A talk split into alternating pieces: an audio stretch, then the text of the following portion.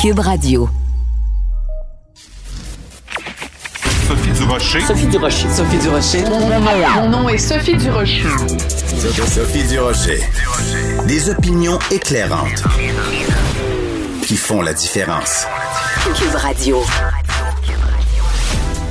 Bonjour tout le monde, vous savez que je commence habituellement toujours mes émissions, habituellement toujours, je commence toujours mes émissions en faisant un bain voyons donc un éditorial. Ben aujourd'hui, je voudrais simplement céder la place à Elisapi Isaac. Il faut absolument que vous alliez voir sur sa page Facebook. Elle a fait une vidéo où elle s'adresse au premier ministre François Legault euh, après euh, le décès de Joyce Echaquan, cette femme à Tikamek qui est morte donc à l'hôpital de Joliette. Je vais vous présenter simplement un court extrait d'Elisapi Isaac, mais promettez-moi d'aller voir ce qu'elle a à dire sur sa page Facebook parce que aujourd'hui, c'est vraiment elle qui a besoin de nous dire un gros bain voyons donc. On écoute ça. La pandémie, la COVID, on, le, le COVID, la COVID, on, on, en parle beaucoup, mais il faut pas oublier qu'il y a une pandémie partout dans, chez les autochtones. Par exemple, les Inuits, il y a une pandémie qui s'appelle le suicide. C'est vraiment un cri du cœur que nous lance Elisapi Isaac. Donc aujourd'hui, je voulais lui céder la parole. C'est à elle que revient le bain voyons donc d'aujourd'hui. Sophie Durocher. Une femme distinguée qui distingue le vrai du faux. Vous écoutez Sophie Durocher. Habituellement, mon ami et collègue Joseph Facal a un langage très châtié, s'exprime dans un excellent français, une langue vraiment ciselée, et c'est pour ça que j'ai été particulièrement surprise ce matin quand j'ai lu le titre de sa chronique, Confession d'un est de crêté. Je ne sais pas si je le dis avec le bon accent. Joseph, bonjour. Écoute, bonjour Sophie. Écoute, pour ce qui est de l'accent, euh, il aurait fallu, et je ne l'ai pas fait, euh, que j'enregistre euh, la personne qui m'a adressé ces gentils mots. elle l'a fait par écrit, remarque. Euh, enfin, qu'est-ce que tu veux que je te dise? Bon, alors écoute, tu nous racontes donc un échange que tu as eu avec quelqu'un euh, de mal engueulé, on peut dire ça comme ça, quelqu'un qui fait évidemment beaucoup de, de fautes de français, mais aussi de fautes de, de réflexion, de fautes argumentaires. Tu as essayé en fait d'entamer un dialogue avec un récalcitrant. Écoute, euh, c'est exactement ça. Euh, je pense que tu poses bien l'affaire. Euh, nous recevons tous, toi, moi, Richard, ce genre de, messages et habituellement, je ne réagis pas, je ne réponds pas, mais cette fois-ci, je me suis dit, tiens, je vais aller voir. Alors j'ai j'ai joué le jeu, si tu veux. c'est sûr que c'est le genre de propos qui euh, nous pose, nous, nous mettent devant un dilemme. Euh, est-ce que je, je, laisse aller? Euh, est-ce que je réponds? Est-ce qu'en répondant, je ne lui donne pas l'attention qu'il souhaite? Mais d'un autre côté, je me suis dit, écoute, je ne vais pas me laisser insulter sans réagir. Et là, je me suis dit, non, non, je lui répondrai pas sur le même ton, je vais aller voir. Et au fond, au fond, euh, je pense que ce que j'ai voulu illustrer d'une certaine manière, ou enfin l'expérience que j'ai voulu tenter, c'est que certaines personnes, et je ne sais pas quel est leur nombre, mais certaines personnes sont rendues si loin que je ne vois pas vraiment ce qu'on peut faire. Tu vois, euh, c'est des causes désespérées, tu veux dire, ouais, c'est ça. J'entends autour de nous beaucoup de gens, euh, notamment, notamment la méchante OMS, qui nous dit euh, il faut pas rire de ce monde-là, il faut dialoguer, il faut essayer de comprendre. Alors d'accord, le bon Joseph, il a joué le jeu, il a essayé de comprendre, mais ça devenait de plus en plus fou, et donc je me dis tout simplement, ben au moins, au moins, braquons les projecteurs de temps en temps pour dire, hey, ces gens existent. Pour dire, wow, on ne peut pas dire n'importe quoi. Et jusqu'à un certain point, Sophie, pour dire, soyons vigilants. Voilà. Qu'est-ce que tu veux que mais, je dise? Une, mais en même temps. Une fausse sceptique, à un moment donné, il faut la vider. Ah, ben ça c'est bien, c'est une c'est une belle euh, une belle image, mais tu vois ça pose la question par exemple d'une station comme Choix Radio X à Québec qui a interviewé à plusieurs reprises des gens comme Alexis Cossette Trudel euh, et autres et c'est correct de donner la parole à ces gens-là, mais il faut les confronter quand les gens disent des énormités, c'est notre rôle comme journaliste ou comme intervieweur de de les de les confronter quand il y a une complaisance avec des gens qui tiennent des propos complètement farfelus. Puis je donne l'exemple de choix, mais je pourrais donner l'exemple du Devoir aussi. Le Devoir qui avait fait une entrevue avec Alexis Cossette-Trudel et le, le Monsieur Cossette-Trudel, à un moment donné, euh, il dit euh, bon, euh, Lady Gaga, elle mange des cadavres, puis bon. Et le journaliste nous raconte ça comme si Alexis Cossette-Trudel avait dit ce midi j'ai mangé deux hot dogs pour le lunch. Ouais, ouais. Non, non, écoute, moi, moi pendant, pendant longtemps, j'ai choisi d'ignorer cela et, et j'ai un copain qui est, qui est prof de sociaux et qui s'intéresse au phénomène et qui m'a dit non, non, va voir, c'est complètement capoté, mais en même temps, c'est révélateur. Il faut de temps en temps aller dans les recoins de la société pour voir de quoi elle est composée. Et au fond, Sophie, en disant ça, je te confesse, je te confesse une erreur de lecture que j'ai commise depuis, longtemps, en fait, c'est que je crois, je crois que comme bien des gens, j'avais sous-estimé le, nombre de, ces gens. Il y en a beaucoup. Et possiblement que les réseaux sociaux euh, nous, nous, les ont fait voir, nous les ont fait connaître et probablement probablement euh, jouent une sorte de rôle dans leur multiplication, car quand tu demandes à ces gens-là, OK, c'est quoi vos références, c'est quoi vos sources, c'est quoi vos recherches, ben, ils te renvoient vers des trucs aussi capotés que leurs propres propos. Autrement dit, ils s'enferment dans une espèce de bulle d'auto-renforcement, et si tu n'es pas d'accord avec eux, tu fais partie du complot.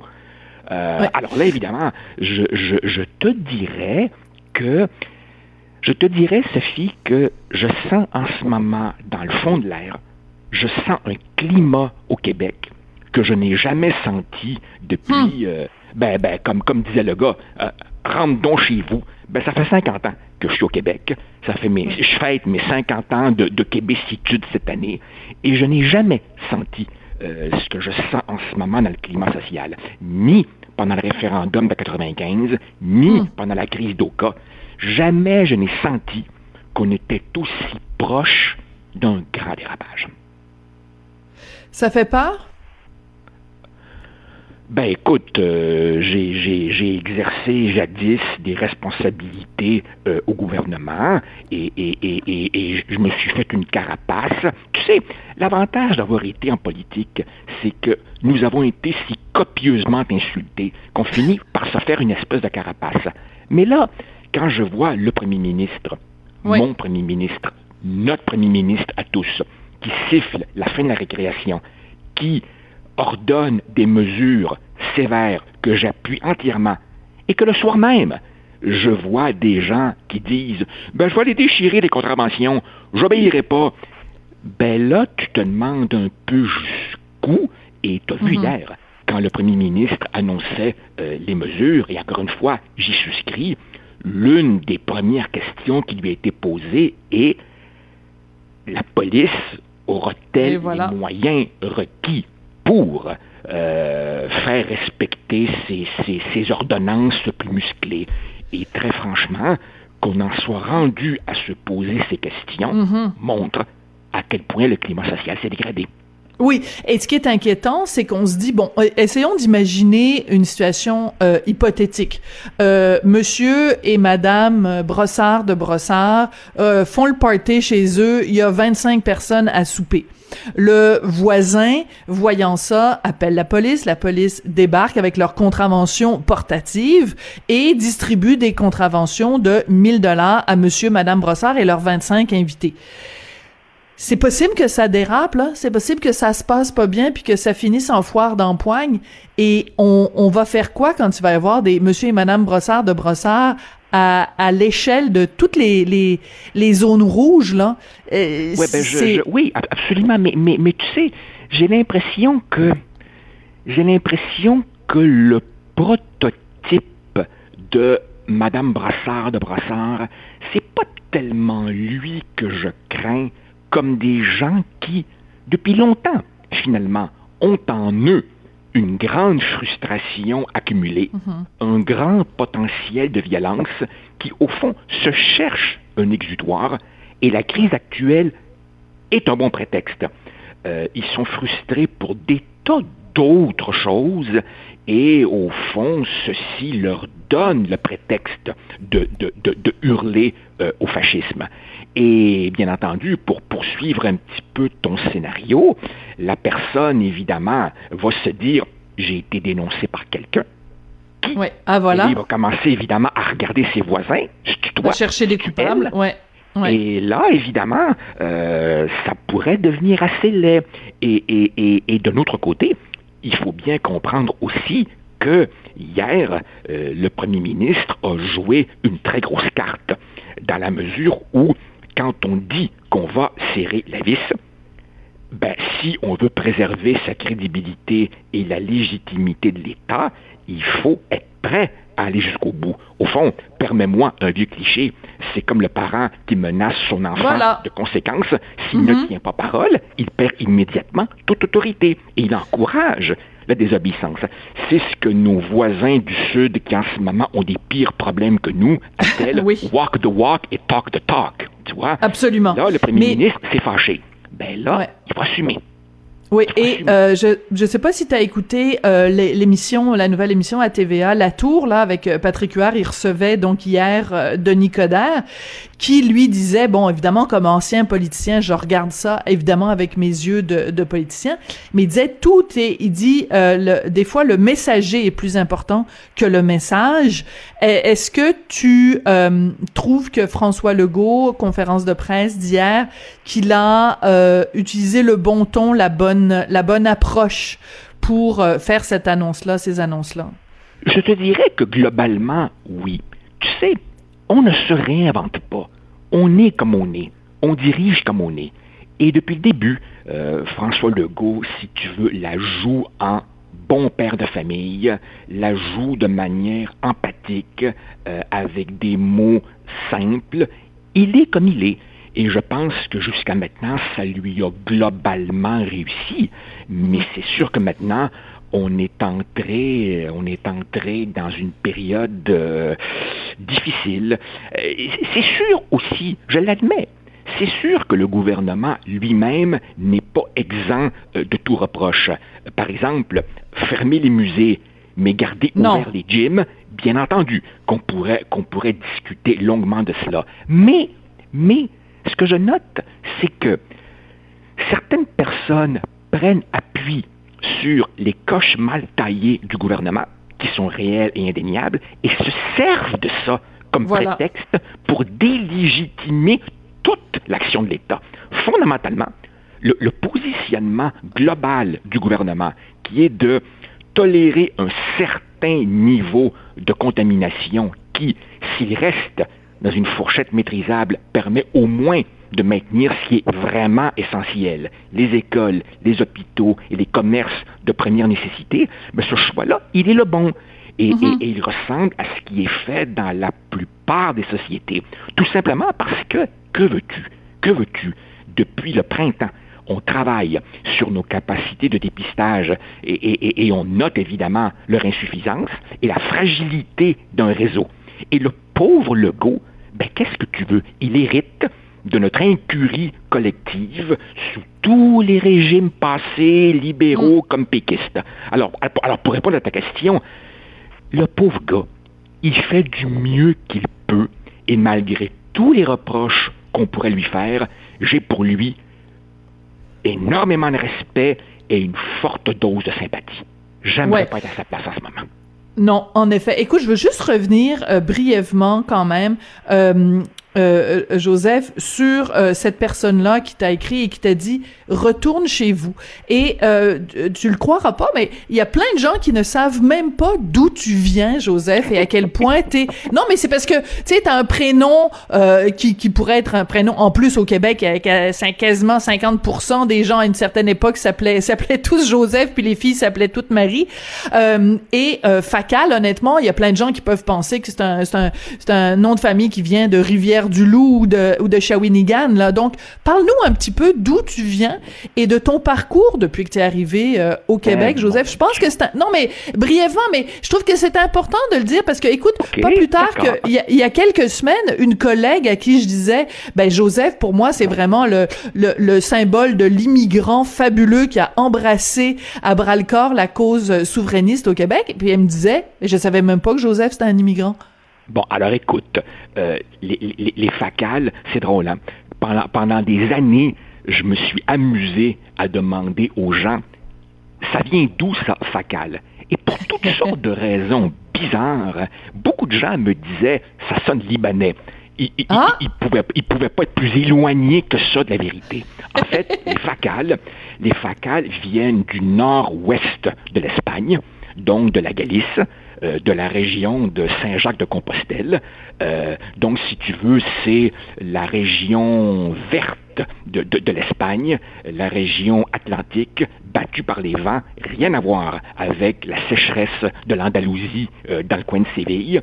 Et au début du siècle dernier, dans ce qui était une famille d'agriculteurs, ben, l'un des enfants a décidé que lui, ça lui tentait pas d'être agriculteur et il a pris son baluchon et il est parti en Amérique latine. Et il est parti dans un petit pays qui s'appelle l'Uruguay. Et c'est pas compliqué, hein.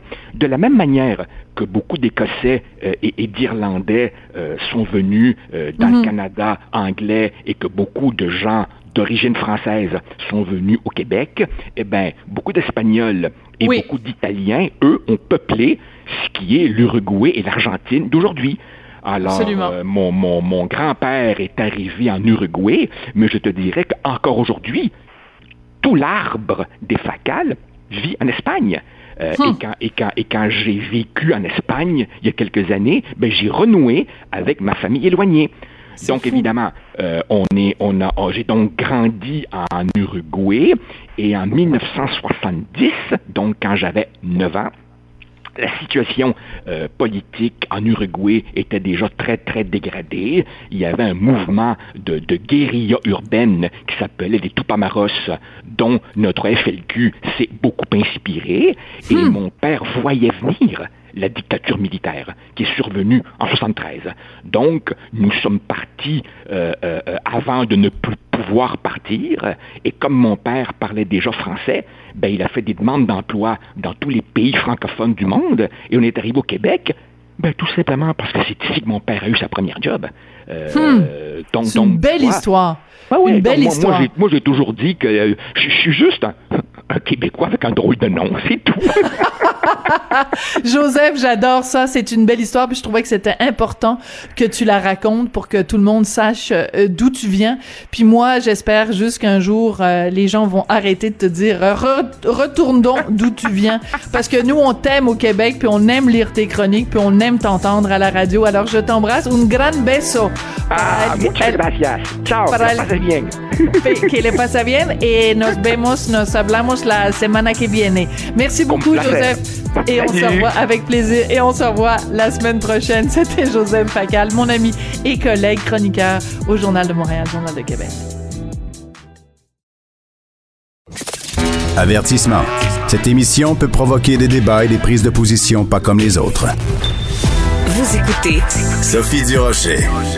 Alors, dans le devoir de ce matin, on apprend qu'il y a 20 des écoles au Québec où il y aurait au moins un cas de COVID-19. Enfin, on l'apprend pas vraiment parce que si vous écoutez Cube Radio, vous le savez déjà depuis quelques jours puisque j'avais fait une entrevue avec Olivier Drouin de COVID Québec, COVID École, pardon, qui nous avait sorti ce chiffre-là de, de 20 des cas d'école. Donc, euh, il y a beaucoup de gens qui disent, euh, ben, il faut vraiment regarder ça de près, la situation dans les écoles. Est-ce qu'on devrait pas justement gouvernement euh, imposer le masque pendant toute la journée dans les écoles au Québec et aussi qui s'intéressent, des gens qui s'intéressent au niveau de transmission des élèves.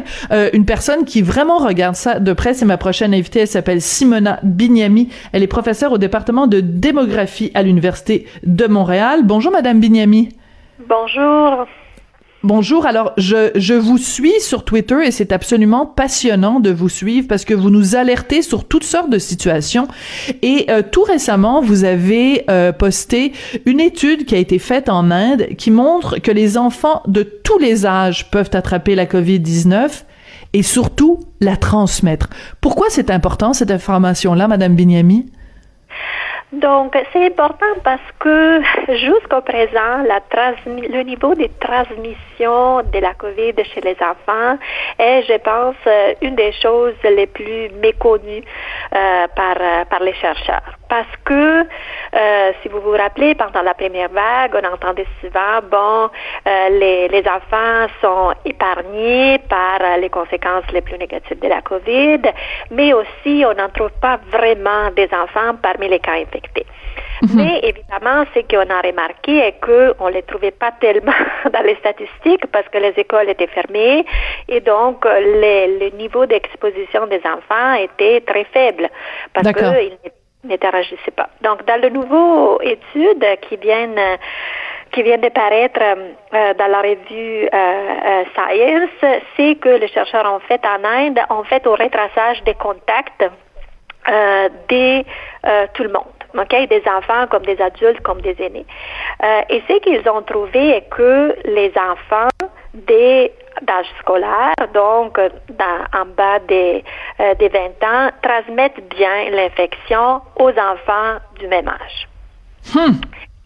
Euh, et remarquez que euh, le, les milieux qui sont considérés par l'étude, je l'ai lu en détail ce matin en préparation pour l'entrevue, les, les écoles ne sont pas ciblées par ce type d'études. Donc, le retraçage des contacts a été fait dans les ménages, dans, les, dans la communauté au sens large. D'accord. Euh, mais de ce que j'ai compris de l'article, les écoles étaient en grande partie fermées. Okay? Donc, on parle des interactions qui se vérifient dans la communauté à sens large et dans le ménage. Et ce qu'ils ont retrouvé aussi est que le taux de positivité des contacts des enfants est plus élevé si les interactions ne sont pas protégées. Okay? Donc, mm-hmm. il n'y a pas le port du masque et s'il n'y a pas la distanciation des euh, en mètres, je pense, dans, dans leur métrique. D'accord? Donc, ce que ça nous dit, c'est que les enfants euh, qu'on disait épargnés, en fait, se le transmettent entre eux. Ça, c'est la première partie. Mais la deuxième partie, c'est qu'aussi les enfants le transmettent aux autres. Donc, il faut arrêter euh, si on se fait à cette étude, il faut arrêter de penser que il n'y a pas de problème avec les enfants, tout va bien, et donc il faut vraiment être inquiet de cette transmission par les enfants. Oui, mais je pense que nous avons ici au Québec euh, une, preuve en gros dans le fait que même si le nombre n'est pas hyper élevé, il y a un grand nombre des écoles où il y a eu des éclosions. La plupart des écoles au Québec s'est arrêtée à un cas pour le moment, parce que rappelez-vous que les écoles sont ouvertes depuis seulement un mois. Oui. Mais il y a beaucoup d'écoles qui ont déjà enregistré plus que deux cas de la COVID. OK? Euh, euh, il a été, il a été indiqué, oui, mais c'est parce que les enfants, enfin, l'attrapent en dehors de l'école. Oui, peut-être. Euh, mais si on considère que maintenant qu'ils sont à l'école, les enfants passent la plupart de leur temps à l'école, oui. quand même, le, le, temps, le temps d'exposition qui leur reste dans, dans les autres endroits, c'est quand même plus limité parce qu'on parle des écoles et des activités parascolaires aussi. Okay? Donc, il y a l'interaction à l'école et les interactions dans les activités parascolaires qui sont permises depuis deux semaines, si je ne me trompe pas. Mm-hmm. Oui, donc euh, oui. Alors, mais vous, comme démographe, euh, qu'est-ce qui vous inquiète le plus dans tout ça? Est-ce que vous, vous faites partie donc des gens qui disent dans les écoles, à l'intérieur des classes, même une fois que les enfants sont assis, ils devraient continuer à porter le masque toute la journée? Oui, tout à fait. Mes deux enfants, moi j'en ai deux, une qui est à l'école secondaire, une qui est à l'école primaire. Mes deux enfants portent leur masque. Euh, Oui, je suis, je suis tout à fait parmi, parmi les scientifiques et les parents qui est, en faveur de, de, ce type de mesures. J'étais une des, des, signataires. Vous rappeler que juste après le, la diffusion du plan de retour à l'école du gouvernement, il y avait eu une lettre que les scientifiques avaient. Euh, oui. Presque de, oui, donc moi j'étais une des signataires. Donc on l'avait déjà souligné à l'époque. Il y a une évidence scientifique incontournable que la transmission de la COVID est aérienne. Okay? Mm -hmm. Même la règle de distanciation de 2 mètres, pourquoi on, on, on l'utilise? Parce qu'on sait qu'il y a une transmission aérienne à l'intérieur de cette distance. Donc, les, voilà. petites, les petites gouttes peuvent voyager à travers l'air au minimum euh, dans cette distance. Donc, le, le docteur Arruda, il y a deux jours, quand, quand le gouvernement a annoncé les mesures de confinement partiel, a indiqué oui, mais en bout de ligne, c'est plus important de maintenir la distanciation de 2 mètres. Mais les deux choses ne sont pas l'un le contraire de l'autre, parce que la distanciation de 2 mètres découle aussi directement du fait qu'on sait qu'il y a un, un niveau de transmission aérienne de la maladie. Donc, pourquoi pas protéger ces contacts? Voilà. Mais est-ce que vous êtes en train de me dire, euh, Madame Bignami, que euh, le docteur Arruda a pris la mauvaise décision en n'imposant pas le masque à longueur de jour euh, aux, étudiants? Est-ce que vous iriez jusque-là? Mais nous avons, nous avons dénoncé à l'époque de notre lettre que selon nous, c'était une mesure insuffisante. il y a des autres endroits euh, en Europe notamment où la masque, les masques ne sont pas imposés à l'intérieur des classes. Oui. Mais dans cette situation, il y a des autres mesures qui permettent de contrôler la diffusion du virus dans les écoles. Je lisais ce matin, par exemple, qu'en Allemagne, euh, il y a des dépistages réguliers à toutes les semaines ou à toutes les deux semaines des élèves et du personnel des écoles. Ah oui. Euh, donc, c'est dans, dans, des autres situations, c'est les classes ont été réduites. Donc, pour assurer la distanciation, pour tenir compte de la ventilation. Même en Ontario, la, la oui. comparaison est frappante. En Ontario, euh, bon, les masques sont obligatoires et les parents qui veulent peuvent garder leurs enfants à la maison, pas pour toute l'année, mais juste pour le temps qu'ils considèrent euh, important pour regarder la situation, pour se sentir à l'aise. Et en, Hmm. en Ontario, vous savez, il y a bien moins des écoles qu'au Québec où on a observé des cas positifs.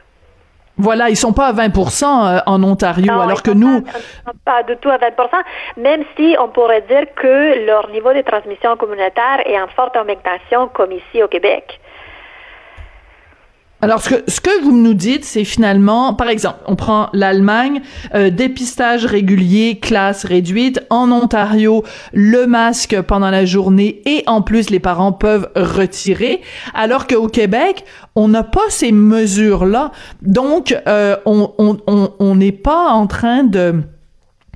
On, on a une situation qui est critique parce qu'on a vraiment un assez grand nombre d'écoles où il y a au moins une éclosion, mais on ne prend pas les mesures pour s'assurer de contrôler cette situation-là. Est-ce que vous iriez jusqu'à dire que euh, le, le qu'on est on est au bord du dérapage? Parce que 20% là c'est beaucoup là. Je me souviens quand euh, Monsieur Olivier Drouin de, de Covid École nous avait donné ces chiffres et qu'il avait qu'on était on a passé le seuil psychologique de 600 écoles sur 3000 où il y a un cas de Covid je me souviens que moi j'ai eu des frissons dans le dos. Là, c'est très inquiétant. Écoutez, c'est il y a eu même un cas confirmé dans, dans l'école dans l'école de mon fils, dans l'école secondaire de mon fils, et je vous dis, c'est c'est pas c'est pas une bonne situation. Euh, surtout parce que euh, j'ai communiqué à l'époque avec la direction de l'école de mon fils et j'avais leur dit, écoutez, je comprends les recommandations de santé publique, mais maintenant la situation épidémiologique de votre école a changé. Vous avez enregistré Hmm. un Pouvez-vous, s'il vous plaît, fortement recommander les masques, par exemple, en tenant compte Ah. que votre situation particulière a changé. Okay? Hmm. Et la direction, justement, m'a dit, nous ne pouvons pas. Parce que la santé publique nous ne permet pas d'imposer les masques ni de les recommander fortement, que selon eux, c'est plus ou moins la même chose. Cela dit, il y a des écoles, euh, j'ai entendu justement sur Twitter, il y a des écoles qui maintenant sont plus proactives et qui ont fortement recommandé le port du masque maintenant que nous sommes en zone rouge. D'accord. Qu'est-ce qu'on devrait faire, Madame Bignami, connaissant tous les chiffres que vous connaissez, toutes les analyses, toutes les études que vous vérifiez que vous contre-vérifiez? Qu'est-ce qu'on doit, avoir comme attitude comme parent? Est-ce qu'on doit dire, ne tenons pas compte, la direction des écoles, manifestement, ne le recommandera pas fortement? Est-ce que c'est à nous, comme parents, de dire à nos enfants, quand ils partent pour l'école le matin, ton masque, tu le gardes même quand tu es en classe, et peu importe ce que le prof va te dire ou peu importe ce que la direction va te dire? Moi, c'est ça que j'ai fait, parce que je trouve que si on fait appel aux jeunes, aux jeunes, c'est l'appel que M. Legault a lancé il y a deux jours, on a fait appel aux jeunes de faire plus d'attention. On a fermé les bars, on a fermé les restaurants.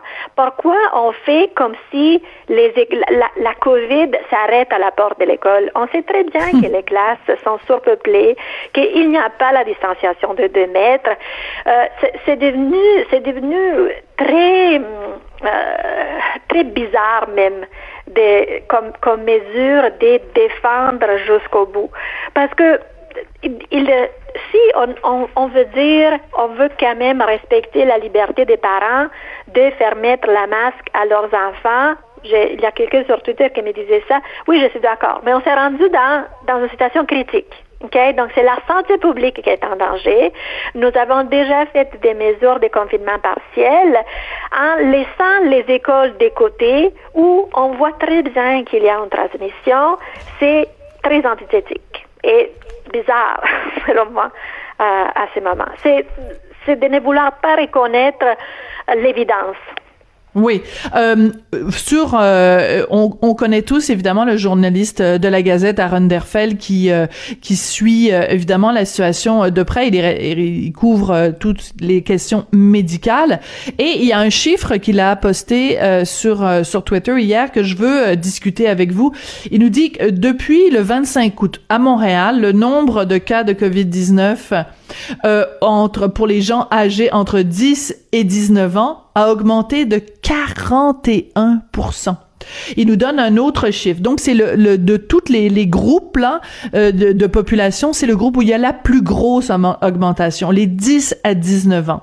Et il dit que le deuxième pourcentage qui a le plus augmenté, c'est parmi les enfants d'âge euh, élémentaire, donc de 5 à 9 ans. Le, le, le nombre de, de, de cas de COVID-19 a augmenté de 28 donc, si on dit 28% pour les gens qui ont entre 5 et 9 ans, 42% d'augmentation pour les gens de 10 à 19 ans, ben voilà, on a la population des écoles primaires, des écoles secondaires. C'est très inquiétant, Madame Bignami. Je suis, je suis complètement d'accord pour vous. Parce que l'autre chose est que quand même, les résultats que vous voyez, donc le nombre de cas positifs, ça découle d'un dépistage. OK?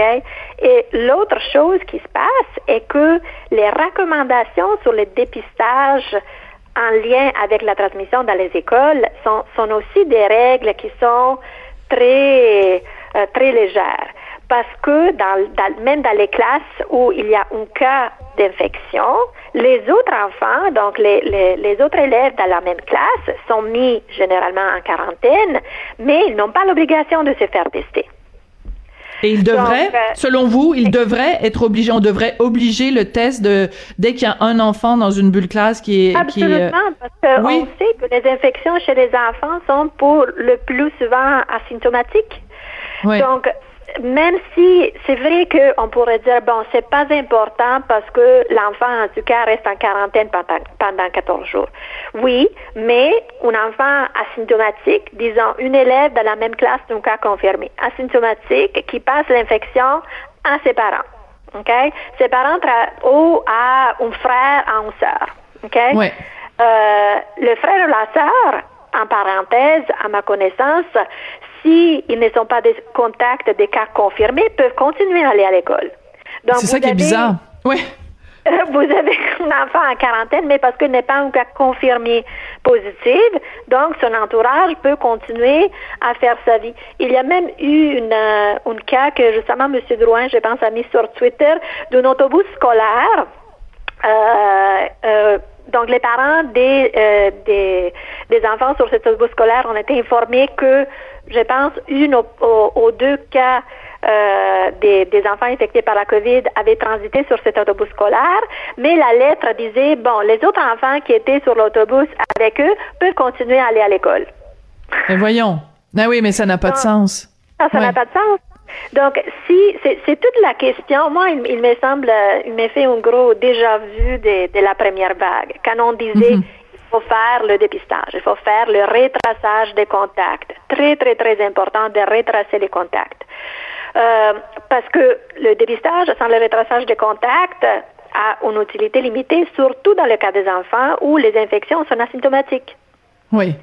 Donc, euh, pour résumer, Madame Bignami, euh, on n'a pas retenu suffisamment de leçons de la première vague, euh, et alors que justement les chiffres sont très inquiétants par rapport à la population des jeunes, les 5-9 ans et les 10-19 ans, votre degré d'inquiétude sur 100, il est de combien, Madame Bignami? Sur 100?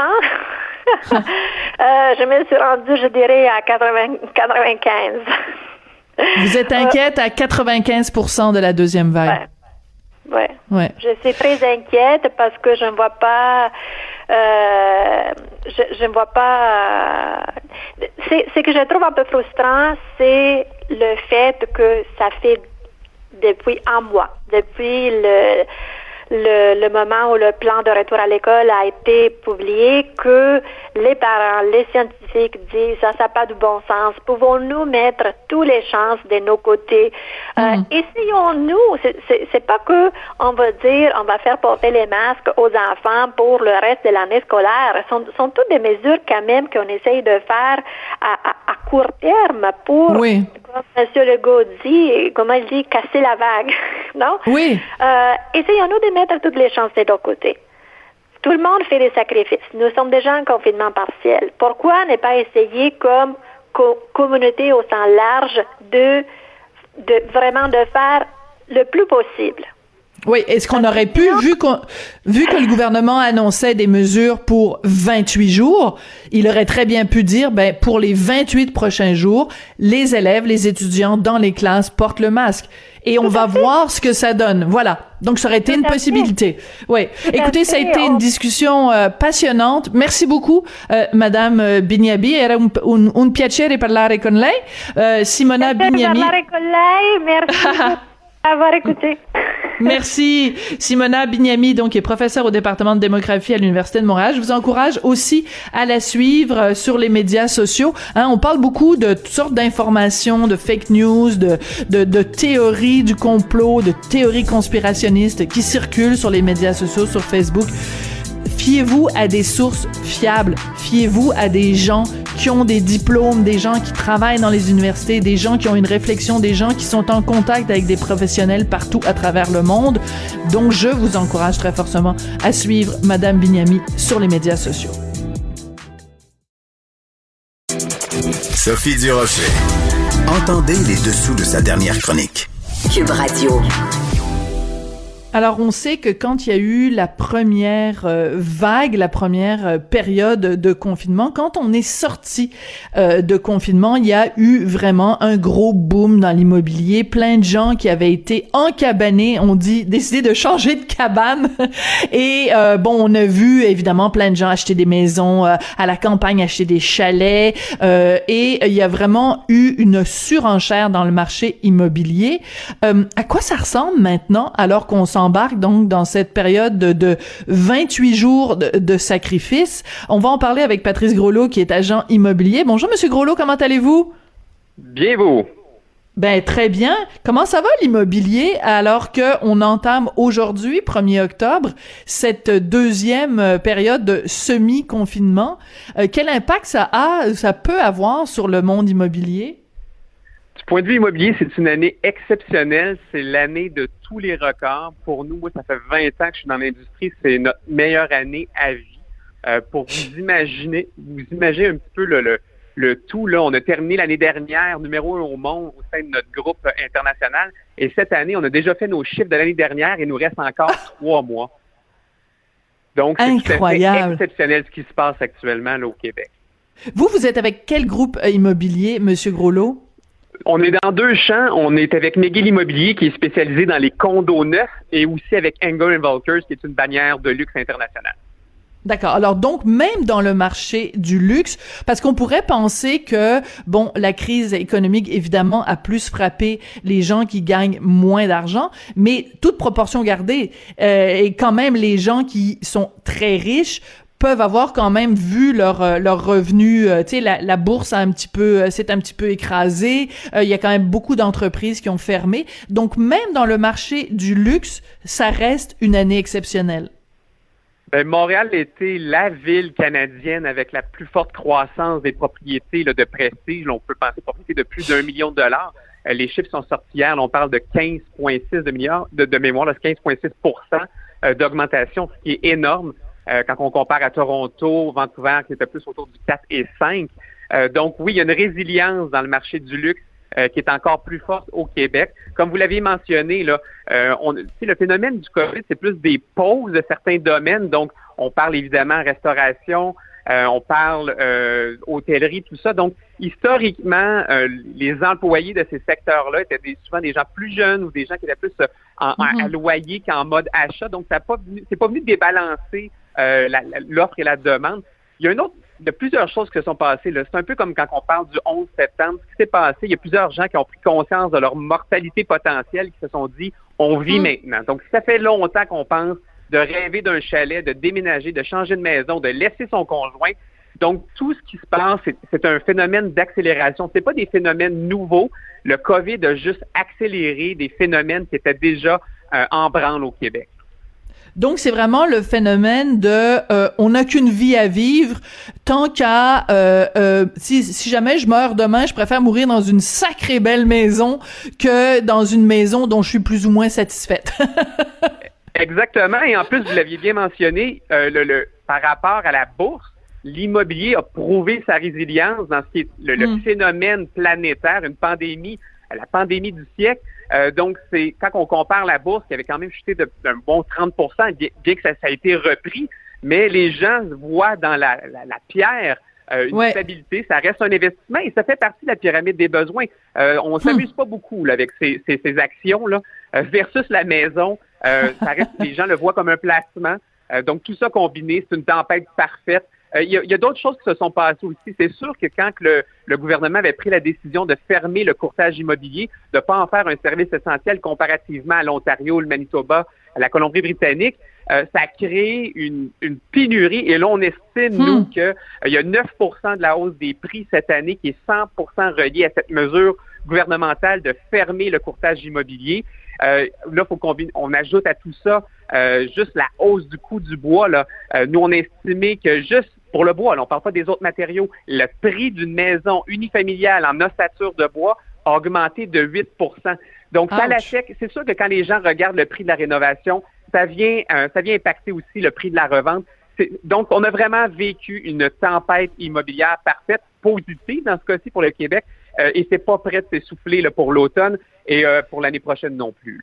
Et encore, vous nous avez même pas parlé des taux d'intérêt qui sont euh, vraiment spectaculaires. Là, je veux dire, on peut très très très facilement obtenir un taux hypothécaire de moins de 2%, ce qui veut dire que emprunter de l'argent pour euh, levier pour avoir une belle maison, c'est c'est c'est des pinottes là. Je veux dire, euh, on a déjà connu des taux d'intérêt à 19 et 20%, et là c'était très raide d'avoir une hypothèque. Mais là, euh, sur 5 ans, ça peut être très très très euh, faisable. Ça fait des mensualités euh, très acceptables. Et là aussi, euh, ben là, j'ai quelqu'un cette semaine qui me dit qu'il a signé pour 7 ans à 1,79. Là. là, on parle vraiment de taux au plancher. Et là, on a la Banque du Canada au, début du COVID qui prononçait jusqu'en 2023, on ne touchera pas au taux. et là, on est rendu à 2024. ça, c'est du jamais vu que la Banque du Canada se commet publiquement à mentionner qu'ils n'ont qui n'envisage pas de hausse avant 2024. Euh, donc, c'est ça. Alors, comme vous mentionnez, tous les facteurs sont là pour motiver l'achat et évidemment pour euh, augmenter la demande et ainsi augmenter les prix parce que l'offre, euh, elle, n'augmente pas. Alors moi j'ai plusieurs amis qui sont agents immobiliers qui me racontent des histoires complètement folles qu'ils ont eues cette année euh, et euh, qui des, affaires qui ont pas d'allure. Par exemple, un ami euh, agent immobilier me raconte qu'il y a une maison euh, qui a été mise sur le marché plus d'un million de dollars et que elle a été vendue dans la journée même quelqu'un qui a offert 250 000 dollars de plus que le prix demandé et qui a acheté la maison sans demander à avoir une inspection. Est-ce que ça, c'est l'histoire la plus fofolle que vous avez euh, euh, entendue, Monsieur Groslot, ou vous en avez une qui est capable d'accoter mon histoire? on en a, ben, c'est même devenu la norme, euh, dans, surtout dans la période où on pouvait pas visiter, que les gens devaient absolument euh, acheter. Donc, on a vu des gens ne pas visiter les maisons, ne pas faire d'inspection. Euh, C'était devenu quasiment une norme. Écoutez, on a, il y a une maison euh, qui a été vendue, ça c'est une belle anecdote, au mois de mars, et elle a été revendue, on parle de maison bord de l'eau sur, à Magog, on a, nous, on l'a revendue 350 000 de plus au mois de juillet. donc, Quoi? l'engouement, on 350 000 de plus. Elle avait été vendue 350 000 de moins au mois de mars. Et là, on la revend au mois de juillet. La personne, euh, finalement, ça, ne convenait pas. La personne qui avait acheté initialement revend. Et là, on est rendu 350 000 de plus. Et ce week-end, on a eu la même chose. Une magnifique propriété à Harford sur le bord de l'eau. 40 visites en une journée, off multiples. On avait le, le, courtier en question, David O'Malley, dans les cantons de l'Est, avait engagé des gardiens de sécurité pour respecter les règles COVID, pour que les gens gardent la distance. On est rendu là. c'est vraiment, c'est du jamais vu. C'est sûr qu'on parle à Toronto, c'est des choses qu'ils voient plus souvent, des offres multiples, mais là, systématiquement, au Québec, c'est une première.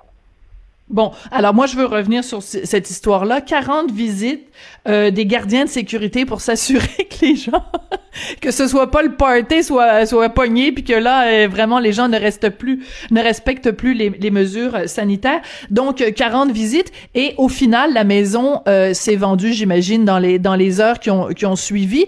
ça a été une une surenchère de combien par rapport au prix demandé? Dans ce cas-ci, de mémoire, je crois qu'on est autour de 140 000 au-dessus du prix demandé initial. Euh, donc, c'est ça.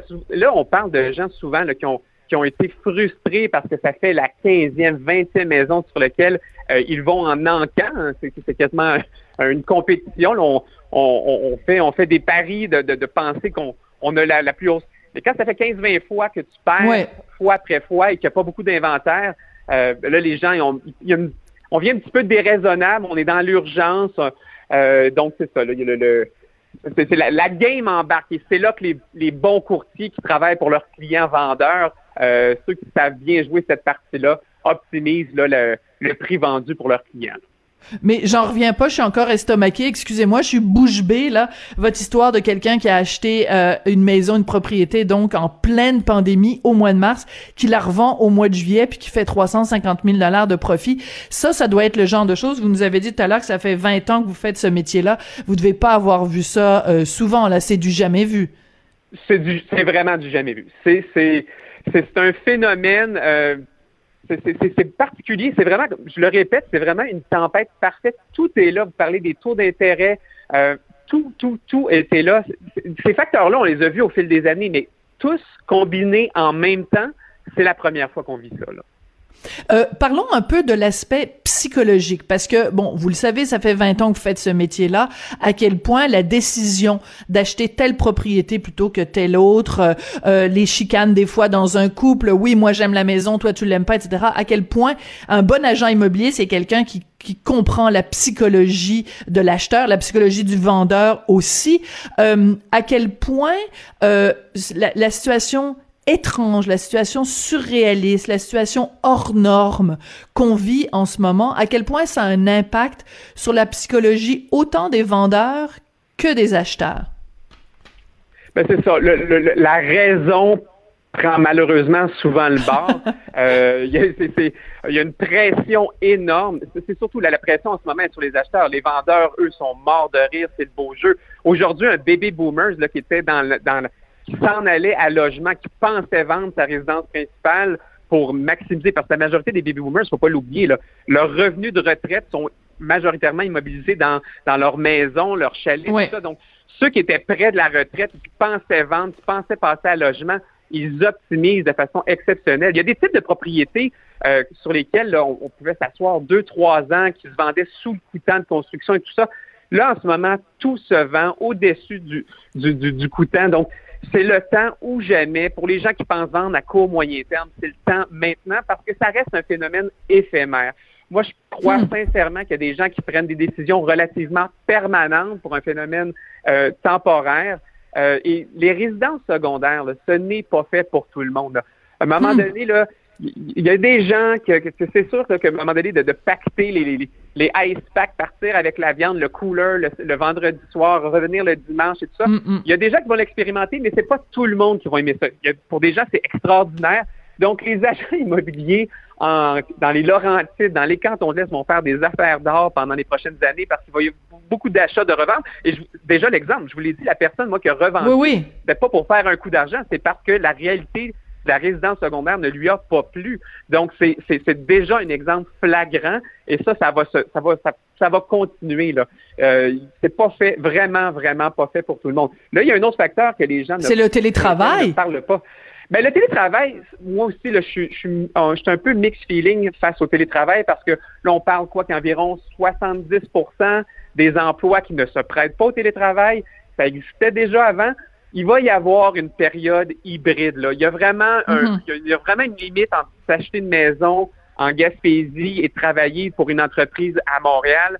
Euh, ça va vraiment un, un entre-deux. Quelque chose qui existait déjà. là. Les gens qui vont travailler trois jours, quatre jours semaine en ville, partir le jeudi soir, s'en aller directement à la résidence principale, ils vont avoir un pied à terre, un condo au centre-ville. De toute façon, de jour, on travaille, on a des meetings, donc on n'est pas beaucoup d'heures à la maison. À la limite, on est au restaurant, au théâtre, on, on fréquente nos amis dans l'extension de notre quartier. Donc, c'est la combinaison des deux ou ça va être les gens de banlieue euh, qu'on voit le phénomène du outdooring qui, au lieu d'avoir le chalet ou le condo, se font Voilà. une maison avec la piscine, le spa, puis les espaces extérieurs et qui, qui essaient de créer un fond, le, le petit feeling de chalet près de la ville. Donc, c'est plus des phénomènes hybrides, mais du 100% télétravail, puis euh, même chose, les tours à bureaux, ils vont juste, il va juste moins en avoir de nouvelles constructions de tours à bureaux massives dans les prochaines années. Tout va se rééquilibrer. Au lieu d'avoir un seul, euh, un seul locataire ou trois locataires dans une tour, ben, il va en avoir 15, 20 avec moins d'étages chacun. Tout va se rebalancer, mais c'est un phénomène qui existait déjà, euh, qui est pas nouveau, c'est juste une accélération. Ouais. Écoutez, vous êtes euh, vous êtes vraiment bon. Monsieur Groslot, c'est la première fois que je vous parle, puis je vous trouve, euh, écoutez, c'est, tellement passionnant de toute façon, le monde de l'immobilier, mais vraiment une année euh, complètement euh, folle. Et vous devez être content quand même que dans les mesures que le gouvernement a énoncées, qu'on soit pas retourné euh, au, euh, à la première vague où on avait justement, euh, les visites et tout ça. Le, le, le courtage avait été euh, n'était pas considéré comme un service essentiel. Donc là, pour les 28 prochains jours, dans les zones rouges, on peut continuer à aller visiter des maisons, acheter, vendre, tout ça continue. C'est quand même une, sacrée bonne nouvelle.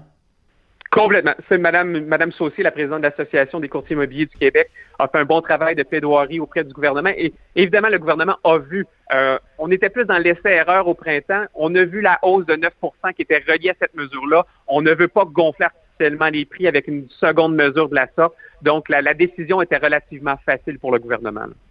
Bon, alors là, on parle évidemment de tous les gens pour qui c'est des bonnes nouvelles, mais pour les gens qui euh, ont essayé de faire des offres et que euh, de façon répétée, leurs offres ont été euh, euh, sont, sont tombées parce qu'il y a quelqu'un qui est arrivé avec plus cher, plus cher, plus cher. Il y a des gens qui se retrouvent le bec à l'eau et qui ont nulle part où aller, et ça c'est moins drôle. Ou des gens qui ont été obligés d'avancer de l'argent qu'ils n'avaient pas parce que le marché était trop fou. Ça c'est des histoires beaucoup plus tristes aussi quand même. Et il y en a des histoires comme ça, Monsieur Groslot? Complètement, et ça sans oublier là, les, les premiers acheteurs. Quelqu'un qui a déjà une propriété, qui vend la sienne, qui rachète à gros prix, bon, ça se rebalance dépendamment de son, son grossit ou on rapetisse la maison, mais un nouvel acheteur, les jeunes là, qui sortent de l'université, Ouais. qui rentrent sur le marché du travail. Pas facile. euh, bon, ça mais des prix, on s'entend dans le centre-ville, un condo dans le cœur du centre-ville, euh, on parle quand même des augmentations sur un an de 18% On parle de Bromont à plus 24% de prix en un an. Euh, c'est quand même des hausses significatives. Donc, c'est sûr que quand on rentre dans le marché et qu'on n'a pas encore l'expérience de crédit, euh, là, les calculs, les ratios commencent à être difficiles à atteindre. Monsieur Groslot, ça a été passionnant de vous parler. Vous êtes euh, agent immobilier, donc euh, avec McGill et Engel Vickers. Merci beaucoup d'être venu nous parler aujourd'hui. Puis, ben, je pense qu'il va y avoir une coupe de bouteilles de champagne qui va s'ouvrir cette année de- auprès des agents immobiliers. Merci beaucoup. À la prochaine, au revoir. Merci. Ben c'est comme ça que se termine l'émission. Je voudrais remercier Sébastien Laperrière à la réalisation, à la mise en onde, Hugo Veilleux euh, et Véronique Racine à la recherche et Luc Fortin aussi qui nous donne un sacré coup de main euh, ces temps-ci. Merci beaucoup. Puis on se retrouve demain.